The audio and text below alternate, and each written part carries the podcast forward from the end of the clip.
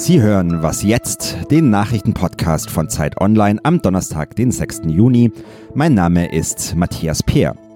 Wir sprechen heute über Italien und die EU und über die Berliner Polizei im Fall Anis Amri. Zuerst aber die Nachrichten.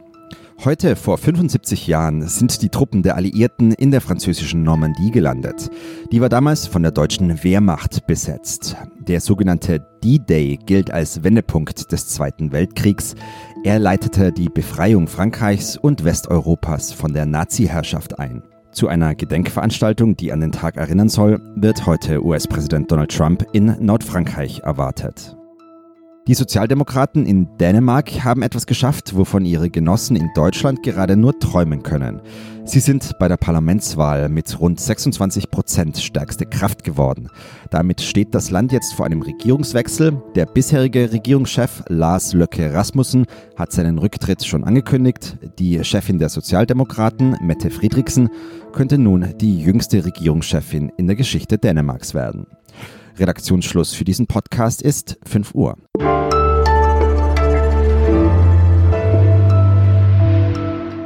Hallo und herzlich willkommen an diesem Donnerstag. Ich bin Munja Mayborg. Der italienische Haushalt, der macht der EU ja schon länger Ärger. Erlaubt ist eigentlich eine Staatsverschuldung von maximal 60 Prozent des Bruttoinlandsprodukts. Italien hat aber im Moment 130 Prozent. Jetzt hat die EU-Kommission ein Defizitverfahren gegen Italien empfohlen. Für Italien kommt es ein bisschen zur Unzeit. Gerade erst hat sich die Koalition aus rechtspopulistischer Lega und linkspopulistischer Fünf-Sterne-Bewegung nochmal zusammengerauft und ihre Regierungskrise halbwegs beigelegt. Darüber spreche ich jetzt am Telefon mit Ulrich Ladurner. Er ist Brüssel-Korrespondent der Zeit und Italienkenner. Hallo. Ja, hallo. Also die EU-Kommission hat jetzt dieses Defizitverfahren gegen Italien empfohlen. Die EU-Staaten müssen da jetzt sich noch zu äußern innerhalb der nächsten zwei Wochen. Was heißt das denn jetzt für Italien? Naja, das heißt, dass der Druck auf Italien größer wird. Ähm, das war ja jetzt schon zu erwarten. Allerdings muss man sagen, dass die Kommission bei der Pressekonferenz äh, sehr deutlich gemacht hat, dass die Tür immer noch offen steht und man wolle mit Italien reden. Man weiß natürlich auch, dass wenn Brüssel noch mehr Druck ausübt auf Italien, dass das Risiko besteht, dass die Regierung äh, noch populärer ist, als sie ohnehin schon ist, weil diese Regierung ja auch sehr stark davon lebt, dass sie die Europäische Union kritisiert. Genau, Innenminister Salvini hat ja auch schon oft gesagt, er will nicht nachgeben. Wird das Ganze jetzt zu einer Machtprobe zwischen Italien und der EU? Ja, ich glaube, das äh, ist so. Es ist eine Machtprobe allerdings auf verschiedenen Ebenen. Ich meine, Salvini spielt auf der Ebene Innenpolitik natürlich gegen seinen eigenen Regierungspartner Cinque Stelle, also die Bewegung Fünf Sterne. Er hat die ja sozusagen schon majorisiert. Er hat bei den Wahlen viel mehr gewonnen, bei den Europawahlen als Cinque Stelle. Und die zweite Machtebene ist natürlich hier die Europäische Union. Ich glaube, wir erleben gerade so einen Armdrücken. Am Ende wird es für Salvini doch schwierig werden, weil ich glaube, äh, das Land ist eben, wie Sie schon sagten, so tief verschuldet. Die Zinsbelastung wird steigen und steigen. Und auch eine Regierung Salvini wird nicht drum herum kommen, äh, sich einen Spielraum verschaffen zu wollen in finanzieller Hinsicht. Und das gelingt halt immer weniger, wenn die Zinsen so hoch sind. Insofern glaube ich, dass die Märkte eine disziplinierende Wirkung haben werden auf Salvini.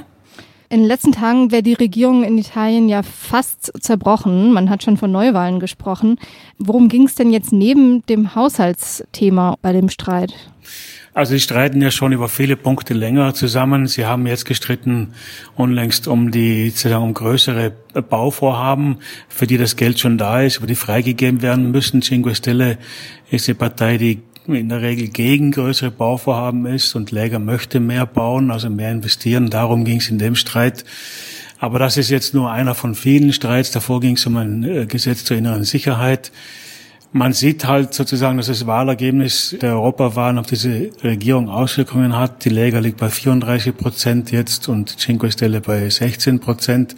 Und vor einem Jahr war es genau umgekehrt. Da war die Lega bei 17 Prozent und Cinque Stelle bei 32 Prozent.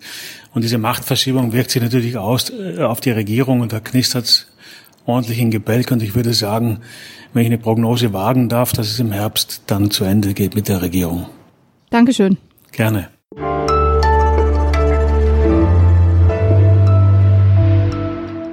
Und sonst so? Was haben diese drei Geräusche gemeinsam?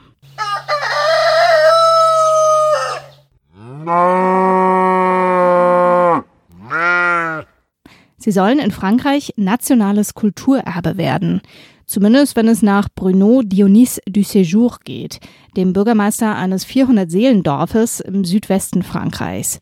Denn immer mehr zugezogene Städter, so sagt der Bürgermeister, klagen vor Gericht wegen der Tiergeräusche. Auf der Kulturerbeliste der UNESCO stehen zum Beispiel das Schloss von Versailles oder die Kathedrale von Notre Dame. Hahnenschrei und Schafsgeblök wären also in guter Gesellschaft.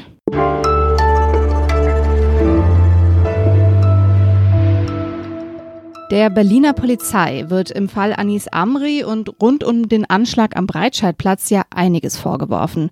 Hinweise auf Straftaten Amris wurden nicht ernst genug genommen, abgehörte Telefonate von ihm wurden nicht übersetzt.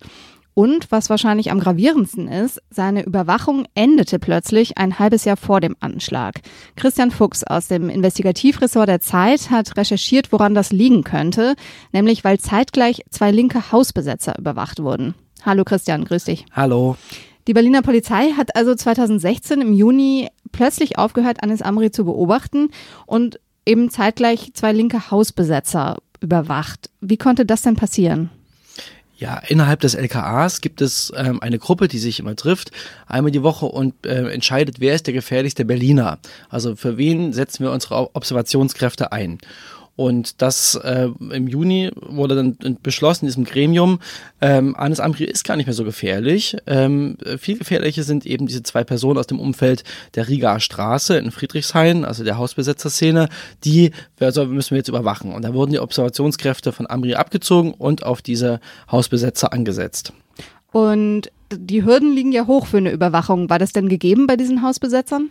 Ja, das ist, ähm, wenn man jetzt die Akten äh, durchliest und mit Leuten spricht, äh, die am, da am Rande beteiligt waren oder das einschätzen, die sagen, das ist ähm, vollkommen verwunderlich, weil bei Amri war bekannt, dass er Sprengstoff sich besorgte, dass er Kalaschnikows organisieren wollte, sich Komplizen gesucht hat, in sehr radikalen Moscheen unterwegs waren in Berlin. Und diesen Hausbesetzern gab es eigentlich keine konkreten Vorwürfe, die haben, außer dass sie eventuell eine Aktion gegen den neuen Besitzer Besitzer dieses Hauses geplant hatten. Und was dann auch die Observanten gesehen haben, war, dass sie einen Fahrradkorso organisiert haben und auf der Wiese rumsaßen im, äh, im Friedrichshain, ähm, aber ansatzweise nicht so gefährliche Dinge getan haben wie Amri zu der Zeit. Und darum ist es sehr verwunderlich, dass eben diese Entscheidung ähm, gefällt wurde.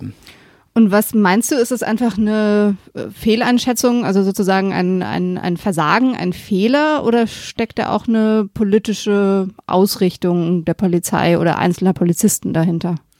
Man könnte es vermuten, also der Senat wollte sich dazu nicht äußern, zu dieser These, weil damals interessanterweise, als ähm, die, gegen die Linken dann ermittelt wurde und die überwacht wurden und verfolgt wurden von der Polizei, ähm, war auch gerade der Wahlkampf in Berlin und der damalige Innensenator wollte sich gern profilieren als ein Law-and-Order-Politiker, der gegen Linksextremismus in der Hauptstadt vorgeht und er brauchte wahrscheinlich eine PR-trächtige Aktion, glauben wir. Das war nämlich auch dann ein paar Wochen später, nachdem die Überwachung der Linken begann, wurde auch auch eine große Teilräumung dieser Rigaer Straße anberaumt und ähm, diese Überwachung sollte wahrscheinlich diese Teilräumung vorbereiten, was ein tolles PR-Bild für den Innensenator war. Geholfen hat es ihm nicht, er ist nicht wiedergewählt worden, die CDU. Aber ähm, du hast ja auch schon öfter über die Berliner Polizei berichtet. Das heißt, das Gesamtbild, was sich ergibt, ist, äh, ja, das war ein ziemliches ähm, Versagen, ein Chaos. Es war auf jeden Fall eine krasse Fehleinschätzung, die sie da ähm, ähm, getan haben und wie wir jetzt wissen, äh, vielleicht auch motiviert durch eventuell die politischen Einstellungen äh, der daran beteiligten Personen. Eine Frau, die mit an der Entscheidung beteiligt war, dass man ähm, jetzt die Linken ins Visier nimmt, ist nämlich die Lebenspartnerin eines anderen Polizisten, der 2017 Drohbriefe an die linke Szene verschickt hat in seiner Freizeit. Also der hat Informationen genommen aus dem Polizeisystem, ähm, ne, Fotos, Adressen, Krankheiten und hat damit Linke erpresst. Ähm, und die, seine Partnerin war mit an dieser Entscheidung beteiligt. Und das ist doch schon auf jeden Fall ein merkwürdiger Beigeschmack. Klingt merkwürdig, ja. Ich danke dir. Und die ganze Recherche gibt es in der aktuellen Ausgabe der Zeit zu lesen. Das war's für heute bei unserem Podcast. Sie können uns wie immer erreichen. Die Mailadresse ist wasjetzt.zeit.de. Tschüss.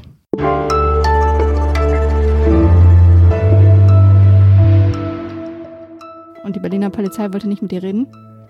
Leider nicht. Anfangs schon, später nicht mehr. Ah ja, wurde ungemütlich. Ich glaube schon, ja.